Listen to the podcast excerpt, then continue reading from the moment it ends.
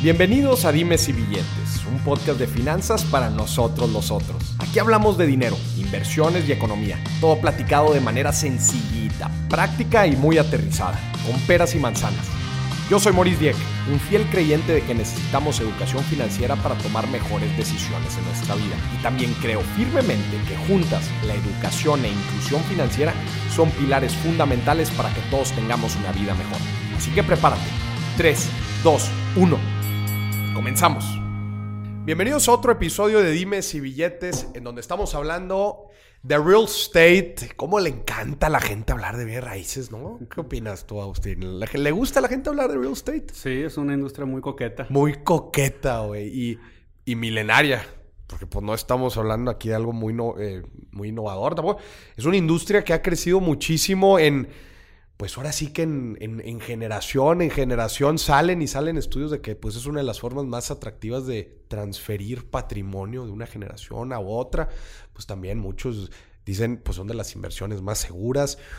Vamos a hablar de todo este tema que tiene que ver con la industria inmobiliaria, el, real estate, y por eso justamente eh, nos estamos sentando con el mero bueno aquí de real estate, Agustín Levy socio fundador, presidente del Consejo de Levy Holding. Bienvenido a Dime si Billetes, ¿cómo estás? Muy bien, muchas gracias, Morris. Un, honor estar aquí contigo con tu gran podcast, pionero.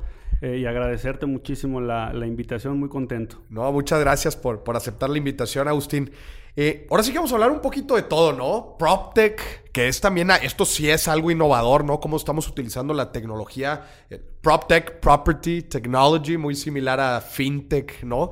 Este, cómo la tecnología está revolucionando una industria que cualquiera creería que es una industria dinosauria, ¿no? Del tema de los bienes raíces, pero también de oportunidades, porque venimos de la pandemia, ¿no? Venimos en donde de, un tiempo que cambió mucho la dinámica de la gente y también cambió la dinámica del real estate.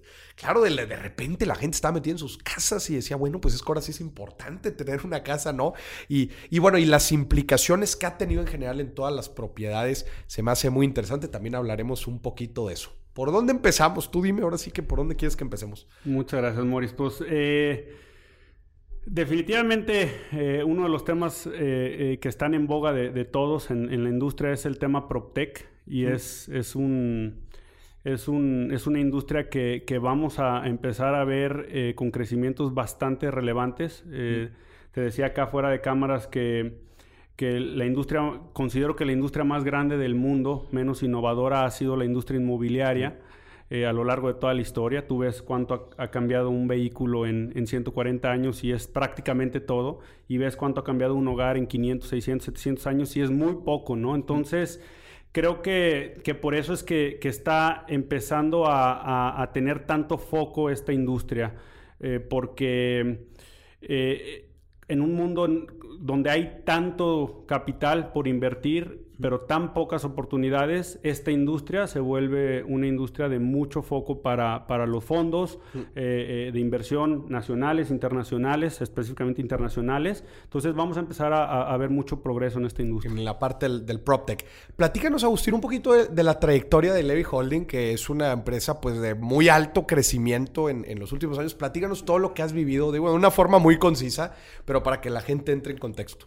Pues mira, Levy Holding es una empresa que, como holding, como desarrolladora y promotora, eh, tenemos seis años de, existir. Han sido seis años eh, eh, de todo, de todo hemos tenido, de, vaivenes, este, de, crecimiento muy rápido, de, acomodar ese crecimiento tan rápido, de organizarlo, de administrarlo, de mucho aprendizaje, mucho, mucho aprendizaje, que nos hemos sabido asesorar muy bien.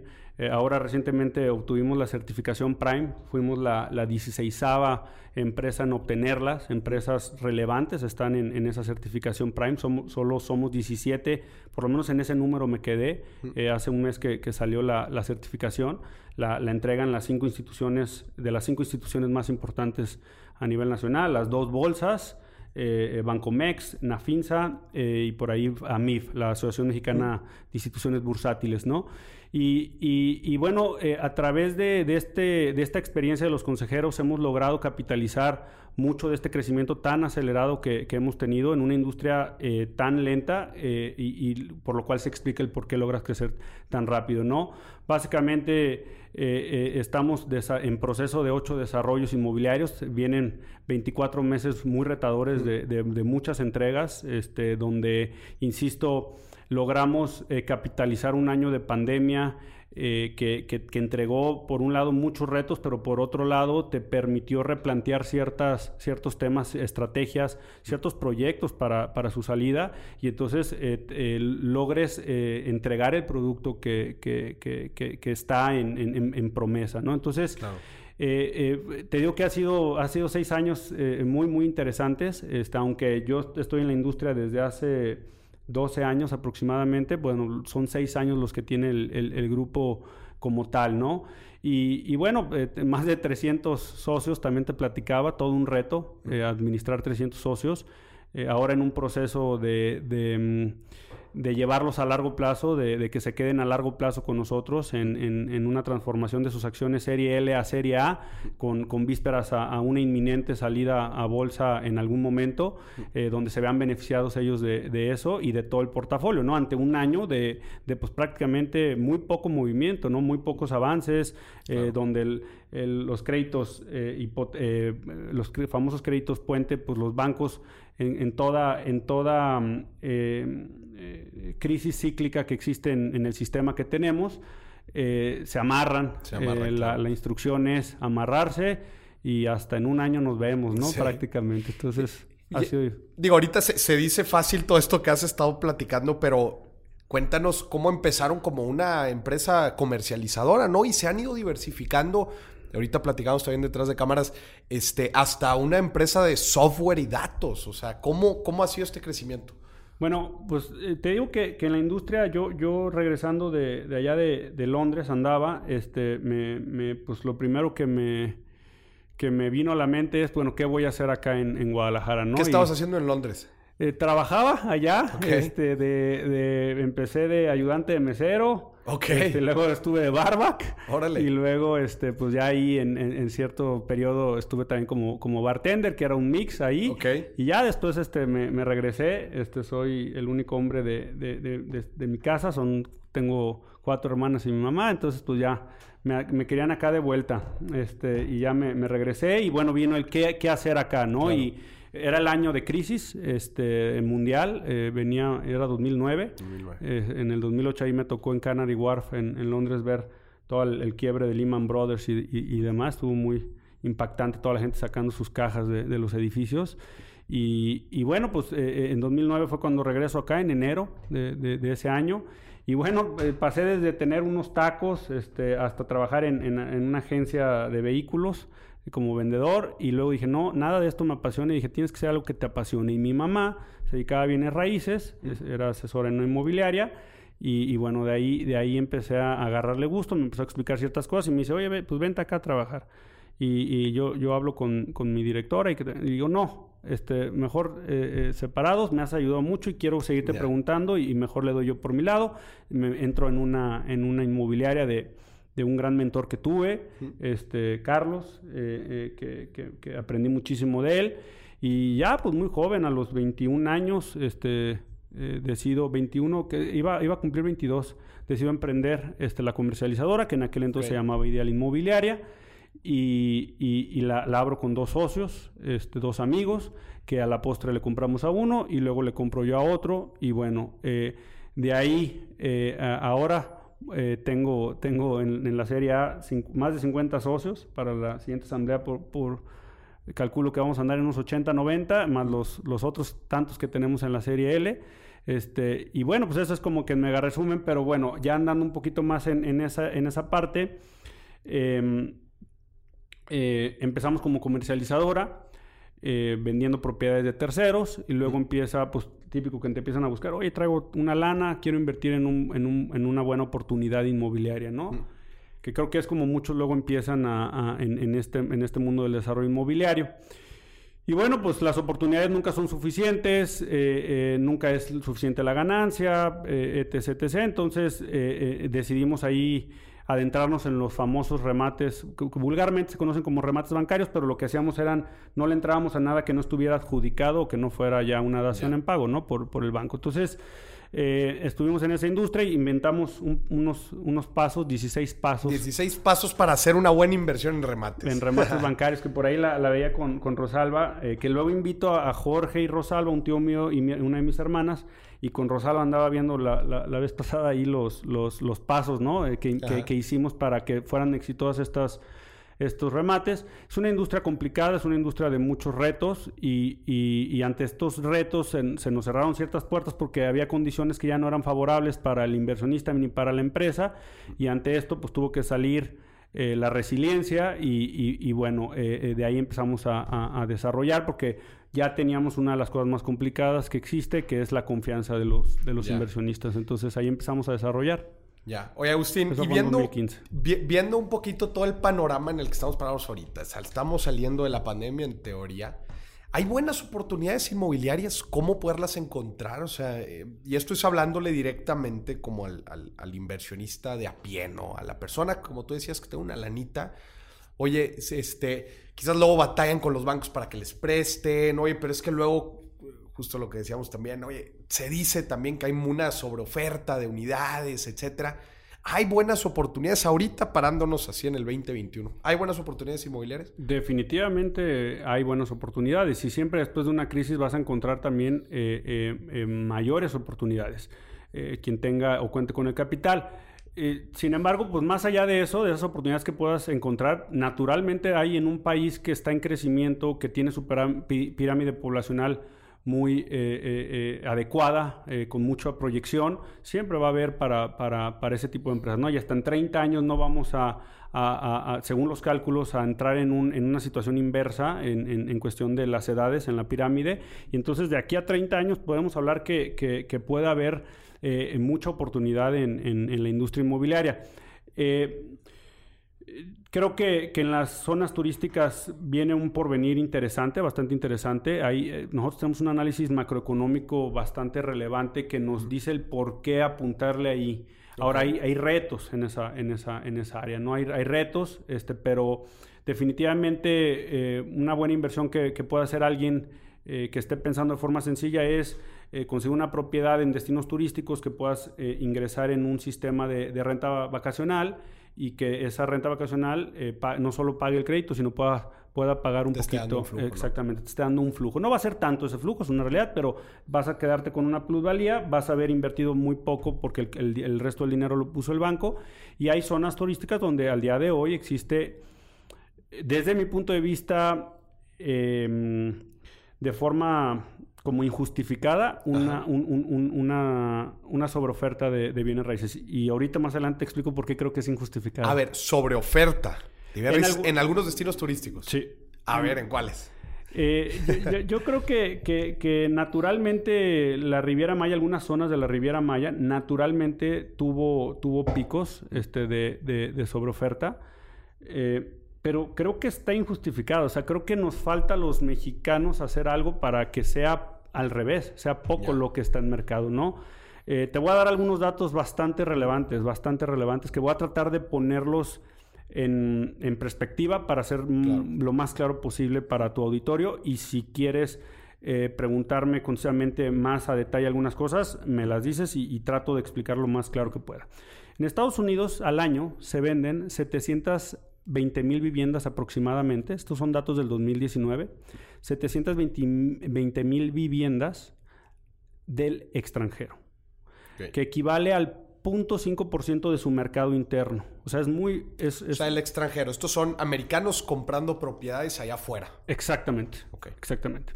Si tú piensas en México y dices, bueno, somos el vecino del sur, tenemos playas zonas turísticas muy fregonas, la neta. Estamos muy cerca, no estás muy lejos de un vuelo, etcétera.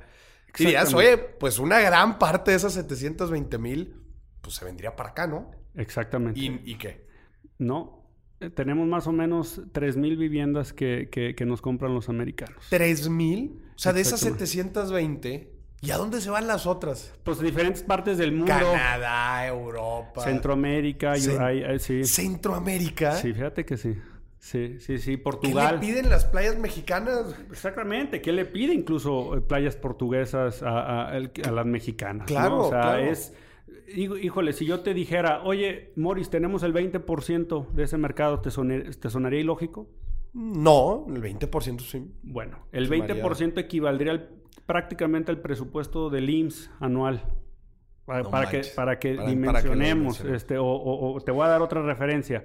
En, en el 2019 se entregaron aproximadamente 200 mil viviendas en México. O sea, estás hablando de que solo del extranjero compraron cuatro veces las que se entregaron en Estados Unidos. O sea, los americanos compraron en el extranjero cuatro veces lo que se entregó en México No en un año.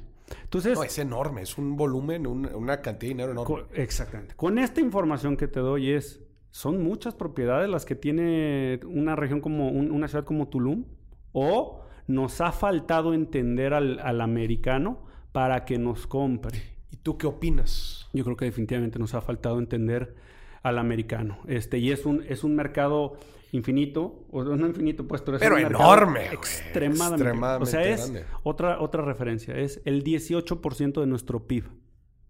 Ese, ese mercado es el 18% de nuestro PIB. El 10. Nada más ese mercado, güey. Exactamente, güey. Entonces... Qué con- fuerte. Sí, exactamente. Entonces, pues, a mí, oye, so- hay sobre oferta, pues sí, por, porque no hemos hecho por. Y ahorita nosotros, nuestra empresa trae un enfoque en esto. Eh, yo, yo creo que son tres factores principalmente los que, los que nos llevan hoy en día A que los gringos no compren propiedades en México. Exactamente. A ver. Primero, seguridad. Eh, con este no podemos hacer mucho como empresa o, o prácticamente nada. O sea, como gremio podemos hacer si nos organizamos. Como gremio inmobiliario. Inmobiliario, exactamente. Como gremio inmobiliario. Eh, tengo, a mí se me han ocurrido varias ideas, ¿no? Acerca de esto. O sea, es desde generar un impuesto a la, a la venta al extranjero, este, directo, un impuesto directo, porque pues al americano es el mismo producto, pero puedes vender en un precio más interesante. Y entonces generarle un impuesto a eso y que se vaya directamente a, a seguridad, ¿no? Que la seguridad, desde mi punto de vista, debería abarcarse en, en dos ramas. El, el día a día y la, la educación, ¿no? O sea, el, el- el- el corto plazo y el mediano largo plazo, ¿no? Pero esos son otros temas y no, no nos toca a nosotros este, mucho, mucho más que opinar. Este, pero bueno, seguridad, no se puede hacer mucho. El segundo es legislación, que es el cómo el americano puede comprar en México. Este creo que es muy, muy importante. Ok. Eh, hoy en México sigue habiendo una ley que a, mi punto de vista es muy anticuada, se- en su momento fue una, ley valiosa, que, un extranjero no puede comprar o tener a su nombre una propiedad a menor, a menos de 50 kilómetros de la playa. Menos de 50 kilómetros. No puede tener una. O sea, prácticamente no puedes tener una propiedad en la playa. Exactamente. ¿Por qué crees que hay luego tantos americanos en, en San Miguel? Ahí sí, el- el- entre muchos otros temas, es porque ahí sí queda su nombre y sienten esa certidumbre. ¿Y cuál era la razón? O sea, ¿había algo? Sí, eh, eh, digo, sin ser experto en el tema, eh, se- se- se- lo que leí es que eh, por los las propiedades que pudieran quedar en la playa podría ser un, un- un Puerto. medio para invadir. O sea, Ah, que, que invadieran los enemigos, otros países para conquistar. Pero como dices, pues razones del siglo XVIII y Ya hay satélites, hay- Sí, exactamente. Ah, no te van a, no van a llegar ahí por las playas de Cancún. Hoy hay otros intereses detrás de no cambiar esa ley, que, que- que habría que buscar abrir los ojos a esos intereses de cuán, cuán grande es el mercado para, por ejemplo, imagínate que los bancos le prestaran a, esa, claro, a los americanos. O sea, la fuente de pago, imagínate qué tan buena sería. Este, eh, eh, hoy los bancos son muy sanos. Hoy no tenemos tema con, con- con- con la soli- solidez de los bancos, contrario al pasado. Son, han hecho muy buen trabajo en esto y les sobra dinero El para tema es que no tienen, lo platicábamos, ¿no? No tienen a, a quién, en quién, a quién prestarle, ¿no? Entonces, si de la nada le abres la llave a todos los internacionales, pues yo creo que sí, yo creo que podría ser una muy buena fuente. ¿no? Exactamente, digo, habría que ver la legislación, qué el tipo de leyes debería haber y demás. Y entonces ya no tendrían que comprar a través de un fideicomiso. Los americanos les generaría mayor certidumbre y listo, Que eso es como lo hacen hoy. Exactamente. Hoy quien compra a través de un fideicomiso. Tiene que comprar, lo administra alguna institución, puede ser bancaria, puede ser otros tipos de instituciones eh, fiduciarias, este, y, y- y- y se dedican a administrar estos fideicomisos donde tienen la propiedad. que tiene sus cosas muy buenas. El, digo, sobra, creo que podrías dar un podcast especial de, acerca de, los fideicomisos y tienen cosas, cuestiones buenísimas. Nosotros para, para los desarrollos utilizamos mucho fideicomisos y demás, este, desde temas también personales, de, de, de ir armando tu patrimonio, y demás. Muchas cosas sirven, ¿no? Pero definitivamente a la gran mayoría del americano no le, no le gusta esto cuando viene a comprar acá. Y el tercero, el que sí podemos hacer algo ya, individualmente, es el darle la certidumbre de que eres una desarrolladora atractiva para ellos. Aquí, por ejemplo, viene la certificación Prime. Oye, soy una empresa que tiene un gobierno corporativo como pocas empresas en este país, al grado que tenemos esta certificación y, eh, ve eh, eh, todo, todo, todo como el modelo, cómo funciona, ¿no? Esto les gusta a los americanos. dos, estamos trabajando con dos empresas americanas, marcas americanas que te mencionaba que están entre las 50 eh, eh, empresas de mm, licenciatarias más grandes del mundo. Eh, te mencionaba, como por ejemplo, la primera es Walt Disney, ¿no? Como para entender. Y entonces ellas vienen, te revisan, este, y, y, entonces dicen, ok, le vamos a poner, que, que, que ya han hecho estos ejercicios en el pasado, nomás en el mercado americano. De hecho, una de ellas, algo espectacular, logró vender en Florida en, en, propiedades vacacionales 500 propiedades en menos de 12 meses, que es un, proyecto completo, venderlo en 12 meses en preventa es una, una, cosa espectacular. Entonces, con este tipo de empresas estamos haciendo eh, acuerdos para hacer lo que se llaman branded residents, ¿no? Son empresas que traen el nombre americano eh, que traen toda una estructura especial, toda una revisión. Lineamientos, etcétera. Para darle la confianza y la certidumbre al americano. Ya. Que esto va a terminar evidentemente beneficiando a toda nuestra empresa porque, bueno, no todos los proyectos son susceptibles porque tienes un costo, tienes un pago, etc, etc. Y aparte no queremos dejar el mercado nacional. Eh, evidentemente, o sea, hay que darle también al mercado nacional lo que busca. Eh, pero al, americano, bueno, es, ok, no me ajusta ese proyecto, que es un poco, suelen ser proyectos un poco más de alto valor, pero me voy a, los otros porque ya sé que eres la empresa que ya te revisó estas instituciones. Eh, y, ya te dio el nombre y, contigo me quedo. Y eso le da pues mucho más certidumbre. Exactamente. ¿Tú crees que si estos tres puntos se atacan, podríamos atraer mucho más inversión extranjera de esto? Definitivamente, definitivamente. y es algo que a veces creo que, un gran tema que tenemos luego como mexicanos es el no creer nosotros. Nuestro eslogan es creer en México. Mm. Es, es, el eslogan del grupo. Y pues creo que a todos los que emprendemos nos pasa mucho eh, el famoso no se puede, no se puede, no se puede y, y vas andando eh, todos los días prácticamente y te dicen que no se puede esto y que no se puede el otro y yo les digo, bueno, tengo 10 eh, años escuchando que no se puede y al final sí se puede, ¿no? Está en, en una resiliencia y está en la mentalidad, ¿no? Ahora, este, digo, y, ahí ya no quiero entrar mucho a detalle porque ahora que ha habido todo un movimiento bastante interesante acerca de, las oportunidades que tienen las diferentes personas, pues sí, eh, no, no aplica para todos. Este, hay, alguien que tiene que estar al día a día y, demás, ¿no? Y, no, no, es, no aplica para todos, ¿no? Pero ahí es donde tenemos mayor responsabilidad a los que más oportunidades nos ha dado de alguna o de otra forma la vida, ¿no? Este, aunque... Eh, haya sido a veces un poco dura la vida con, uno o lo que sea, al final de cuentas sí eres, sí eres, sí has sido favorecido por uno u otro factor, ¿no? Y entonces los mexicanos que tenemos esto en nuestras manos deberíamos de ser, creo yo, más aventados, deberíamos de, impulsar más eh, eh, este tipo de, proyectos, de empresas que buscan jalar estas, estas, este dinero que existe ahí. ¿no? El PIB de México está configurado eh, por diferentes industrias, pero es otra referencia. El 11% es por temas y servicios inmobiliarios y relacionados a eso, y el 6%, aproximadamente es, em, es eh, construcción. Okay. O sea, el, el, PIB del desarrollador, o sea, todo lo que implica el desarrollo inmobiliario, en suma, es de 17, 18%. Eso es lo que valen esas 722 mil viviendas de Estados Unidos. Ya. Entonces, si, me explico lo que hay allá afuera y, lo que no, lo que hemos dejado de hacer, y esa es nuestra industria. Mm. Habrá que ver todas las demás industrias. Entonces, eh, el, propio tema es, oye, ¿por qué salir a bolsa? Bueno, porque dinero sí hay. Proyectos son los que faltan, empresas son las que faltan, empresas que se quieran someter a la revisión y el escrutinio de un consejo de administración, este, eh, que, que nosotros se hizo muy natural porque, bueno, al tener 300 socios, eh, pues es algo que tienes que, entregar, ¿no? Y, tienes que ser referente a nivel nacional en esto. Em, eh, queremos ser una, eh, que, nuestro, en, su momento, en, la salida, este, seamos la, empresa que con más socios antes haya, haya salido, o sea, que, que, más socios haya tenido antes de una salida, ¿no? O ser de las que más se puede, ¿no? Al día de hoy ya somos una.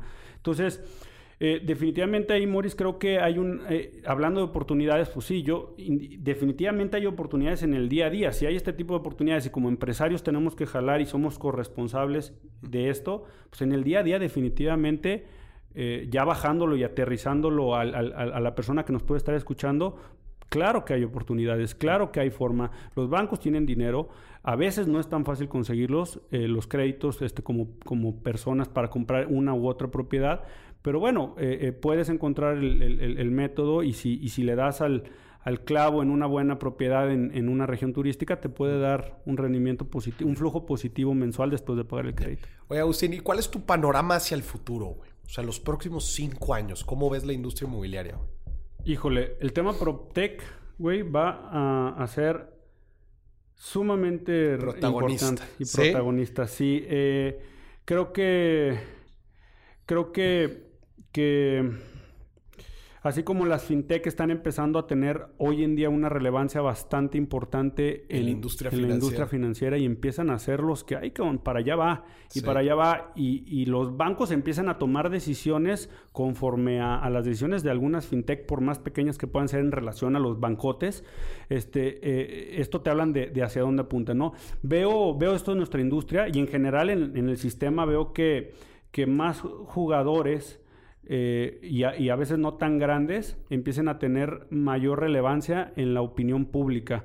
Esto lo empezamos a ver desde con ustedes, o sea, es como un podcast que en un inicio era eh, de, un tamaño así y era un sueño, hoy, hoy es un referente, ¿no? Y así en muchos. Y, y no necesitas hoy en día como antes ser la, radio. La cadena enorme. De miles de millones de dólares para tener tanto impacto. Entonces eso está pasando en todas las industrias. Oye, y aterrízanos a ver, para la gente que no entiende qué es PropTech, danos unos ejemplos de qué es esto. Ok, Property, Technology es eh, la industria que busca revolucionar o que está revolucionando la industria inmobiliaria en su administración principalmente. Okay. No confundirla con Contec, que también ahí habrá expertos, no soy expertos, pero Contec es Construction Technology, que es los materiales, ahora lo que se va a empezar a ver de, en construcciones mucho más rápidas.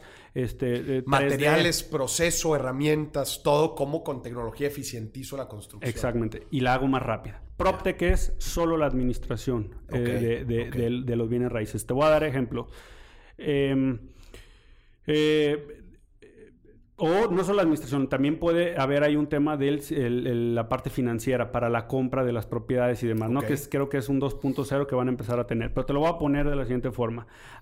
actualmente, la gran mayoría de las propiedades en Estados Unidos, en México, en Europa, se venden a través de un asesor inmobiliario que ha impedido que, impedido que sea a través de una aplicación esa, esa transacción. Eh, si me preguntas, creo que es el ticket promedio, que es mucha lana la que está en, en, juego. Que no la vas a dejar quizás, ay, pues es que leí mal o le piqué mal. Pues no. Exactamente, pero va a haber definitivamente yendo una, o sea, va a ir avanzando esa migración, ¿no? Ese un paso, dos pasos, tres pasos, hasta que sí en cinco años el 80-70% de la gente en, un, en una economía eh, primermundista haga todas sus operaciones inmobiliarias a través de un clic, ¿no? Claro que, tendrá que haber mucha prueba y error en esto y, mucha legislación en este tema para que sea funcional. Entonces, esa es una parte, ¿no? En nuestro caso te voy a hablar los cuatro enfoques que tenemos eh, eh, en, Hey, ¿no? Hey Data, que la mencionabas, y tiene que ver con toda la, investigación de mercados. Aquí incluso... Yo vi esa herramienta, nada más como paréntesis, está increíble, o sea, todos los datos...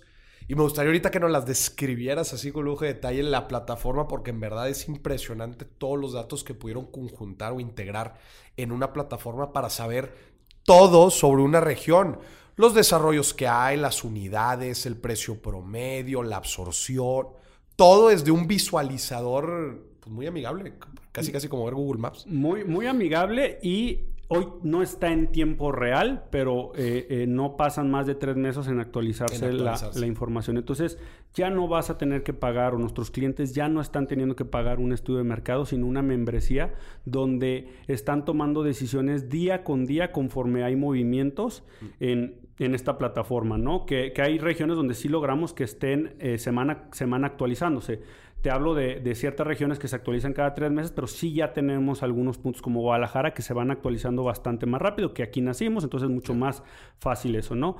Eh, esta plataforma, como bien mencionas, te dice desde la absorción, te dice em, los mapas de calor, le llamamos, que, estos están relacionados a la RVC, que es una razón venta construcción, que es parte de la patente que traemos en proceso, que esperemos este año se nos pueda ya ser entregada, y si no, más tardar inicios del próximo año. O sea, la pandemia nos lo retrasó bastante, pero ya está el proceso echado a andar. Y esta eh, te dice cuántas unidades se están vendiendo contra cuántas se están construyendo, o sea, el avance de obra. Esto nace de, la directora, la CEO de, Hate Community y, tu servidor, donde empezamos a cuestionar y decir, a ver, eh, los estudios de mercado te dicen mucho cuánto es de absorción, cuánto se está en el mercado, pero ¿quién te está diciendo cuánto se está demandando? Y entonces hicimos esta fórmula que mide los avances de obra a través de un sistema eh, y, los avances de venta. Y entonces te da una razón, así como existen las razones financieras, en contabilidad, en finanzas, para analizar una empresa, nosotros estamos haciendo razones eh, para inmobiliarias. Inmobiliarias. Entonces, por ejemplo, te voy a dar un ejemplo. Eh, Tulum, por ejemplo, tiene una, razón positiva, tiene 1.73. Esta razón te dice que se venden 1.73 unidades contra las que se están eh, entregando. Perdón, si 1.73 es Guadalajara, eh, eh, Tulum anda en 1.20 y tantos ahorita. Eh, Ciudad de México, después de la pospandemia, subió muchísimo esa, esa razón, pero históricamente ha estado en 1.50. Monterrey anda en 1.50 aproximadamente. todo esto lo pueden ver ahí, hay hasta una... Que si fuera la razón 1 es por cada una que se vende. Se construye una. Se construye una. Exactamente. O paridad, 1. Exactamente. Ok. Si dice punto 9 es... Se están vendiendo menos de las que se construyen. Exactamente. Y ahí hablas de una sobre eh, oferta, que ha habido regiones donde, donde ha habido sobre ofertas.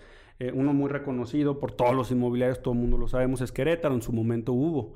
Ya Querétaro va para arriba y nos... ¿Mérida esto en una sobreoferta también? Sí, mira, no lo tenemos analizado este, en, el, en, el, en la plataforma todavía Mérida, pero definitivamente creo que es una, una región, este, Sin, sin, sin, tener los datos. Sí, sí, sí creo puedes, que... puedes meter las manos al fuego. Exactamente, por, por Mérida. Entonces, eh, entonces esta, esta parte de data te dice toda la información inmobiliaria, así como yo como para simplificarlo, Dios como con sus, sus diferencias al día de hoy, pero le tiramos a, eso, eh, es, es, un Google inmobiliario, no toda la data, toda la información te la va a dar. La parte de las transacciones es Hey Realtor, es, es, equivaldría a un Amazon inmobiliario, o sea, todas las transacciones, a facilitar las transacciones, smart contracts, este, todo este eh, estos temas, que si empiezas a, a unirlos, empiezas a tener eh, eh, información muy valiosa para tu toma de decisiones de una compra o una renta. Ya. Este, aquí ya hay mucha muchos, eh, competencia muy valiosa, muy interesante, donde empiezan con el tema de las rentas a través de, estas plataformas donde incluso ya, ya no te piden un, un depósito en garantía y te piden este y te dan este mm, eh, eh, incluso el pago con tarjeta de crédito y demás, ¿no? Ese está dentro de nuestros servicios próximos que vamos a tener, pero sí estamos buscando una integración bastante más robusta de, toda la industria inmobiliaria. Y, esta, la primer plataforma que, este, en donde muestras toda esta información, inclusive las razones inmobiliarias, ¿la gente tiene acceso? ¿Cómo poder tener acceso a ella? ¿Se la, la tienen acceso a otros desarrolladores? ¿Cómo funciona? Sí, claro, y también otros desarrolladores. Es una empresa que, que el grupo es el principal accionista eh, eh, el día de hoy. Estamos hablando también con fondos de inversión para exponencializar el crecimiento y, y Levy Holding quedará como, como una empresa con determinados asientos en el Consejo de Administración. Eh, Alina, la, CEO, a su vez es también accionista de nuestro grupo y, demás, pero también es, una de las principales accionistas de esta empresa. Entonces, eh, tendrá su crecimiento independiente, ¿no? Y la intención siempre ha sido no detener el crecimiento. Si el día de mañana esta empresa es más grande que nuestro grupo por sí sola, eh, aunque quitando la la, tenencia accionaria de, Levy Holding, padrísimo, que, bueno, es justamente lo que tenemos que impulsar, ¿no? Entonces, esa, esas, esa es la visión que debe de tener un emprendedor y un empresario desde mi punto de vista, ¿no? Y, y es como el país puede tener bastante más crecimiento. Entonces, pero bueno, contestando a tu pregunta, sí, eh, puedes accesar a heycommunity.com eh, eh, y ahí hay, hay, desde herramientas gratuitas hasta membresías, ¿no? Mm.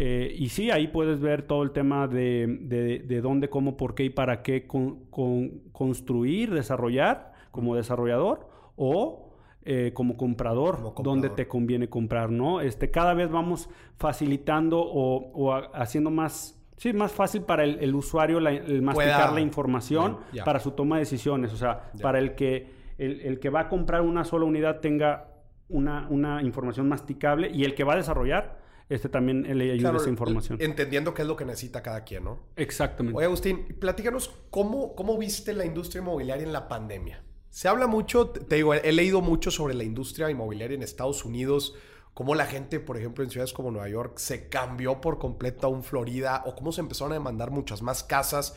Porque la gente ya no quería vivir en downtown porque en un departamento de muy pequeño, pues ya no es tan necesario porque ahora pues un jardín, una casa un poquito más grande donde puedas trabajar. Entonces que la demanda de las casas aumentaron muchísimo. ¿Cuál es tu lectura en México, de lo que pasó en la pandemia. Y el clima también ahí influye muchísimo. Este, el del norte se van al sur. Justamente, mira, y ahí no metimos el factor. En estas habrá que ver cómo sale 2021. O sea, esas 722 mil viviendas que se vendieron en 2019, hay que ver cuántas van a ser en, 2021 por justamente este factor. Claro. Y es, ya puedo trabajar desde otro país. Sí, oye, y pues si me puedo ir a trabajar a Cancún o a Tulum, pues qué mejor. Exactamente. Entonces, eh, todavía hay un factor adicional que para para que nos motive más, ¿no?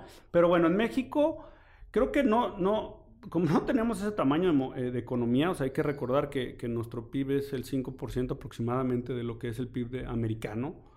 Eh, y racionalmente, desde mi punto de vista, lo platicamos también detrás de cámara, o sea, creo que nos ha faltado mucho para eh, haber sido el China o, algo similar, haber convencido a los americanos de aquí, haber volteado bastante más y que no hicieran el, eh, ayudaran a hacer el, emporio, imperio que se hizo del otro lado del mundo. Pero bueno, eh, somos el 5% y eh, no puede haber el mismo efecto que en Estados Unidos, porque en Estados Unidos se imprimió el dinero. estímulo brutal, güey. Pues se dice, güey, que, que el 20% de los dólares que hoy circulan en el mundo eh, se imprimieron en 2020. El 20%, güey. Sí. Entonces, pues también eso les da... Es que fueron estímulos de trillones. Sí, es un monopolio de moneda, ¿no? Es una realidad, es un monopolio de moneda porque pues imprime, imprime esa cantidad de billetes en, México y, mañana la, moneda... Vale nada. Exactamente.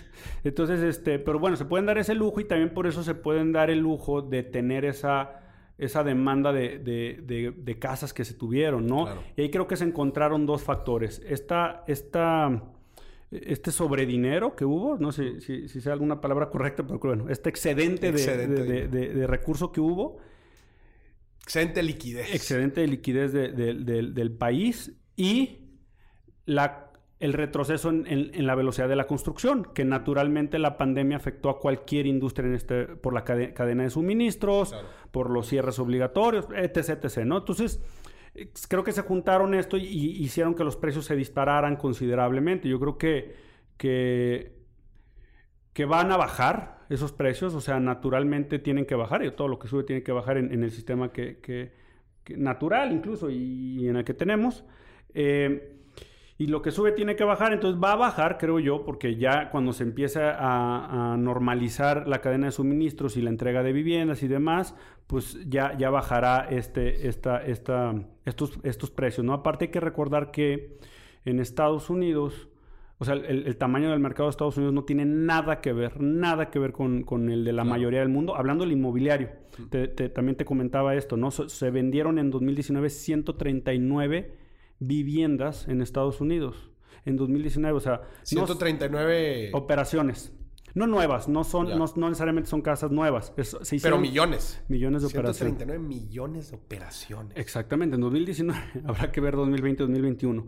Este, entonces, con esto te quiero decir que, que lo que lleva aumentos tan grandes en, la, en, una propiedad es la especulación y, la beta, lo que se llama la beta, que la beta es cuántas veces eh, eh, del mercado se, le da la vuelta, ¿no? Desconozco cuántas viviendas hay en Estados Unidos, pero vamos a suponer que, que hubiera 100 millones para cerrarlo, que no creo que haya 100 millones, debe haber eh, bastantes más viviendas, pero nomás para poner el ejemplo, se hubieran circulado, o sea, los 139 millones significaría que hubo 1.39 operaciones, por cada vivienda. Por cada vivienda. No creo que vaya a estar así, va a ser un punto 5, supongo, algo así. A final de cuentas, pero lo que quiero decir es, no creo que en otra parte del mundo se dé ese fenómeno. Se dé ese fenómeno, exactamente. Entonces eso hace que suban las propiedades así. Las ventajas que tenemos en México es que es un mercado mucho más estable, mucho más continuo. Hablas de 8, 9% anuales, año tras año, venga pandemia, venga no en algún momento... Inclusive en la crisis eh, financiera del 2008-2009, o sea, el mercado inmobiliario mexicano fue bastante estable, ni se diga comparado con Estados Unidos. Exactamente. En ese año, si te acuerdas, en esa crisis del 2009, 2008, que andaba eh, yo allá eh, de, de, mesero, este, las propiedades cayeron 40% en, en, en, en, la, en promedio y estoy acordándome, y 60% en algunas regiones. Entonces, eh, eso se devaluaron por, por, por, esto que todo esto, aparte de las subprime y todo esto que hubo, ¿no? Eh, y en México fue el único país junto con Alemania de la OCDE que tuvieron plusvalías. México estuvo, si mal no recuerdo, en 6% y Alemania en 2%. Plusvalía, güey, en el, 2008. Exactamente. Entonces, luego existe este mito de hay sobre, sobre demanda, sobre oferta en, eh, y hay torres vacías y ya sabes, todo lo que... Este, yo creo que las torres vacías eh, son casos aislados y tienen su razón específica. Claro, hay que indagar un poco más. Oye, ¿a qué mercado iba? ¿Se hizo bien el estudio? ¿Están los precios correctos? Exactamente. Y dos, este, em, eh, bueno, eh, ahí el, factor de esas, de esas torres que, se dicen, pues también, bueno, tienen, pueden traer cualquier de X cantidad de, de números, son aislados. En realidad eh, los datos macroeconómicos del país te hablan de que hay 2 millones aproximadamente, el último dato que, le vi al, al, máximo autoridad eh, de eso a nivel nacional, hay 2 millones de acciones inmobiliarias por hacer en México. Entre, desarrollo, entre nuevas propiedades, entre remodelaciones, entre autorremodelaciones o autoconstrucciones, hay 2 millones de déficit. Lo que no hay pues es recurso, es una realidad. Entonces eso es lo que tenemos que tener, porque si hubiera recursos, pues habría quien venderle. Por eso hago tanto énfasis en voltear a ver otro tipo de mercados para traer ese dinero. ¿sabes? No nos llevemos dólares, este, traigámoslos. bajarán las... Siguiendo esa misma línea. Tú dices, oye, pues traigámonos lana de fuera. ¿Algo están haciendo los bancos o harán bancos en los próximos años este, con el objetivo de dar créditos hipotecarios a más gente, poder llegar a más gente. Sí, creo, y creo que han hecho bien su trabajo. El Infonavit está haciendo sus reformas. El Infonavit está haciendo sus reformas. Los bancos creo que han hecho muy buen trabajo al respecto. O sea, el tema es que no pueden hacer también a veces mucho más allá de lo que la economía permite, por más dinero que tengan. Pero sí han facilitado las cosas, han bajado las tasas, este, y, y creo que lo seguirán haciendo. Pero bueno, eh, entre más oportunidades encontramos o nichos encontremos, más eh, podemos crecer en, esto, ¿no? Entonces, que, que, insisto, ahí hay un nicho tan claro que ya les di las referencias de lo que vale ese nicho, ¿no? Entonces, pongámonos de acuerdo y, vayamos tras eso. Pero sí creo que, definitivamente, digo, eh, esto lo dice Oppenheimer en, su libro de, todos están muy, muy ávidos y, con mucha expectativa del mexicano, menos el mexicano. Menos el mexicano. Entonces, creo que lo, escuché aquí en un, en un, podcast eh, tuyo, este, que, es una realidad, ¿no? O sea, es... Eh, todos, todos alrededor del mundo esperan mucho de México, nos ven como la séptima, octava potencia y nosotros seguimos sin creernos la que podemos ser, ¿no? Mm. Este, cuando ahí están los, los nichos y, este, y entonces como, como país debemos de traer más. Este, Luego había este tema famoso que, desde hace dos años yo le decía, o tres años, eh, se va a devaluar la moneda y, demás. No, no se va a devaluar, o sea, no hay... Las finanzas públicas hasta la fecha, al momento de grabar este episodio, pues son bastante sanas. Y luego te voy a dar otro factor muy importante. Cuando existían esas devaluaciones en México, eh, o sea, también es un, tema de oferta-demanda, el, tipo de cambio. Eh, es cuántos pesos se, quieren comprar y cuántos pesos se quieren vender, ¿no?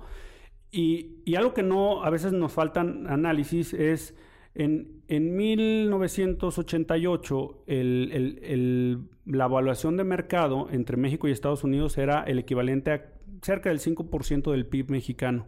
En el 98 del 15 aproximadamente, hoy es del 66%. Entonces, te habla del el número de transacciones y demanda que existe entre pesos y dólares y eso te, va a dar naturalmente una estabilidad en la, en la moneda, ¿no? Y, y, las economías están tan interconectadas que va a seguir ese número de transacciones entre pesos y dólares y va a mantener el, tipo de cambio. Ya. Oye, Agustín, para ir cerrando el episodio, platícame de tres tendencias a futuro que tú crees van a moldear el, sector inmobiliario. En, hablemos específicamente de México. ¿Cuáles son esas tres tendencias, esas tres olas? Eh, eh, comunidad.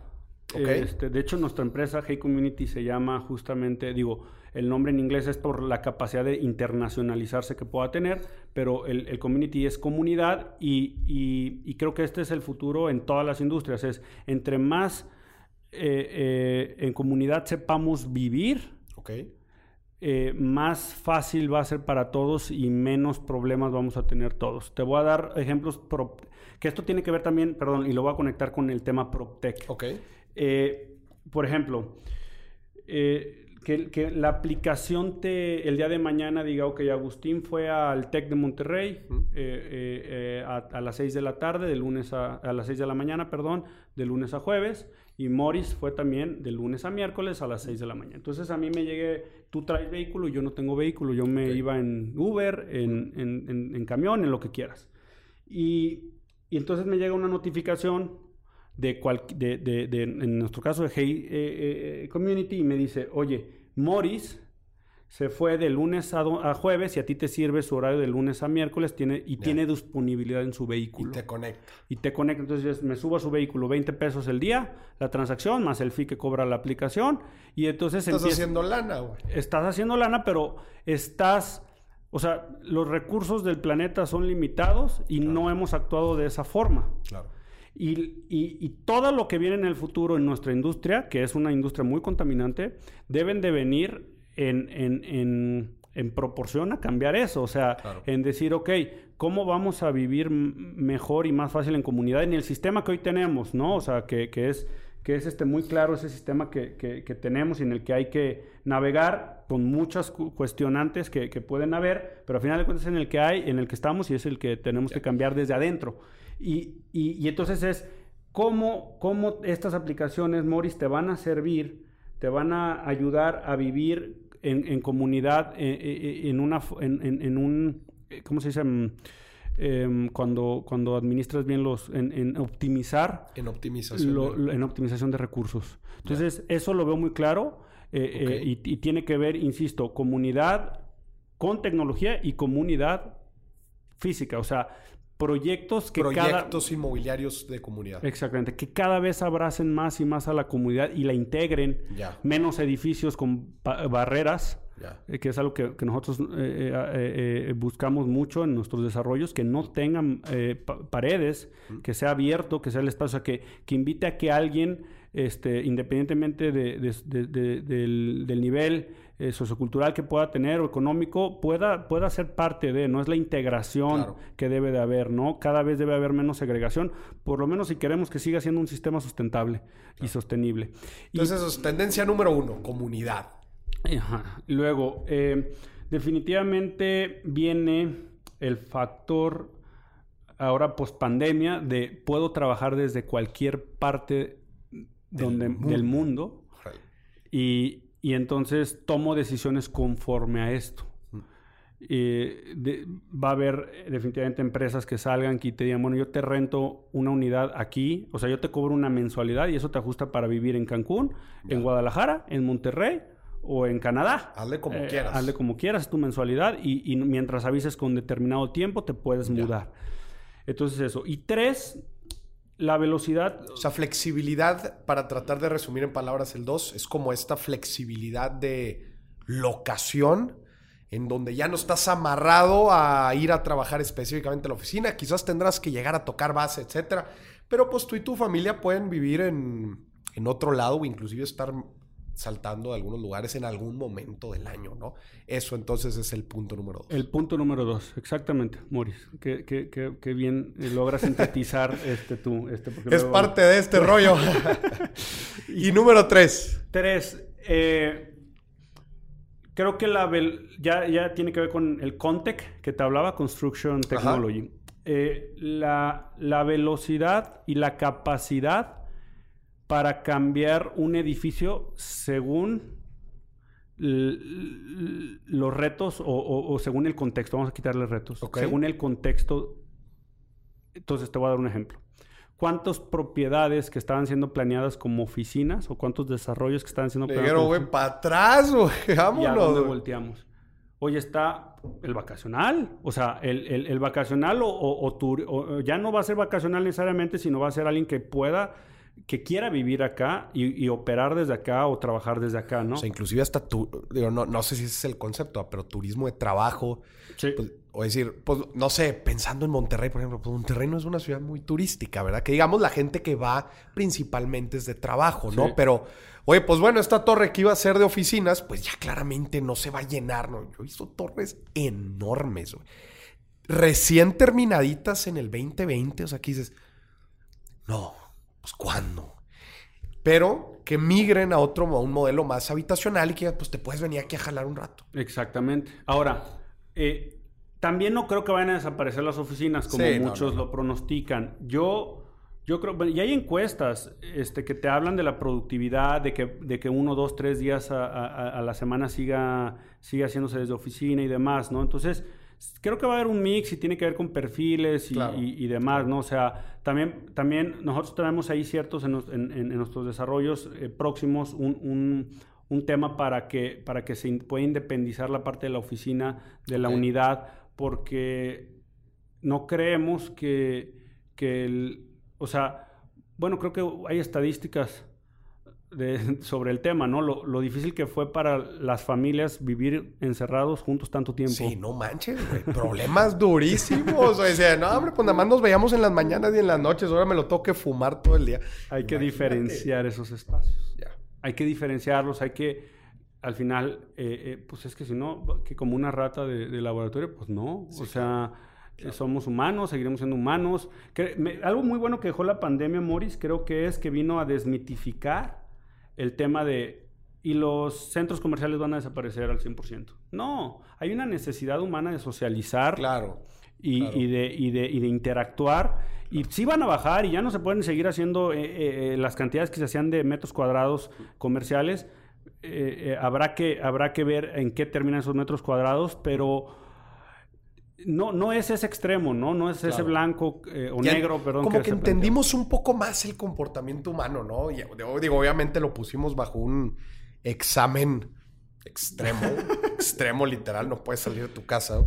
Este, pero creo que entendimos un poco más que eso también nos va a dar claridad hacia las tendencias que va a haber a futuro, ¿no? el tema inmobiliario. Sí, sí. Entonces esa sería la, la tercera. Agustín, y para cerrar el episodio, ahí te va. Imagínate que te acaba de caer ahorita. A ver, pásele, mira una bolsa con un millón de pesos aquí. ¡Pac!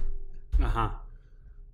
¿Dónde los metes? ¿En qué lugar los metes? ¿En qué desarrollo inmobiliario? ¿En qué región? Lo tienes que invertir en real estate. ¿Qué haces con ellos? Bueno, bueno, yo naturalmente los, los invertiría en, en, en, Levy Holding, ¿no? Y, este, y en Hey Community. Pero bueno, Voy a, voy a hablar más para que, que se, entienda. Eh, eh, que es para el consejo de toda la Exactamente, para todos, ¿no? Y, y, que también este, pueden ver nuestros desarrollos y somos una, una opción, ¿no? Pero definitivamente creo que eh, en la Riviera Maya hay, hay una gran oportunidad porque los precios están bastante atractivos hoy en relación de lo que van a llegar a ser por todos estos factores de los cuales hemos empezado a platicar, donde más americanos van a empezar a voltear acá este, y todo este tema, ¿no? Eh, ahora, si, ese, si a ese millón se le suma una serie de, otras cantidades, o sea... si me le sumas uno que otro centavito más, gacho... No, es que ahí, te va. lo que quiero es invitar a algo que tú invitas mucho, que es a la diversificación. Claro.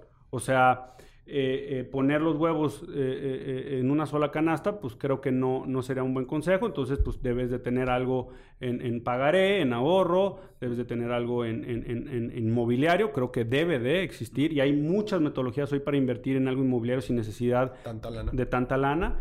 Y, y, bueno, ya puedes tener ahí por ahí un 10, 15% en un factor riesgo, ¿no? También hay muchas startups hoy en día mexicanas que creo que pueden ser promesas y puedes diversificar incluso en, tres compañías, este, y hay muchos ahí ya páginas y demás que te, que te muestran eh, eh, oportunidades de este tipo de empresas, que hay que estudiar muy bien, que hay que analizar muy bien, y si no también está, bueno, el tema del, mercado bursátil mexicano tiene un, gran área de, oportunidad, un nicho este, de, crecimiento, entonces, este, pues yo lo diversificaría en, esos tres puntos que te mencioné, riesgo, una startup, inmobiliario, y, algo de tradicional. Seguro, guardado. Buenísimo. Agustín, pues muchísimas gracias, güey. Qué, qué, qué, bonito disfrutar de este tema tan interesante, el real estate, que, que se sacudió, ¿no? En estos años, pero que vienen tendencias bien pares, justo como lo que platicas ahorita, y lleno de oportunidades para los mexicanos para que nos metamos de lleno todo este tema pues busquemos capitalizarlo. Muchas gracias por participar en Dime y Billetes. Muchas gracias a ti, Morris, por la invitación. En verdad, este, te, admiro mucho, admiro mucho tu carrera y, pues vas para arriba y, gracias por la invitación. Muchas gracias. Para más información de, los, de sus proyectos, ¿dónde pueden conocer más de sus proyectos? Está huelladesarrollos.com, eh, levyholding.com. Este, también de ahí ya te puede llevar a, las diferentes, este, eh, las, las tres partes que tenemos. Este, pero voy a desarrollos principalmente y, bueno, también Hey Realtor eh, eh, puedes ver la, la información, heyrealtor.com. Buenísimo.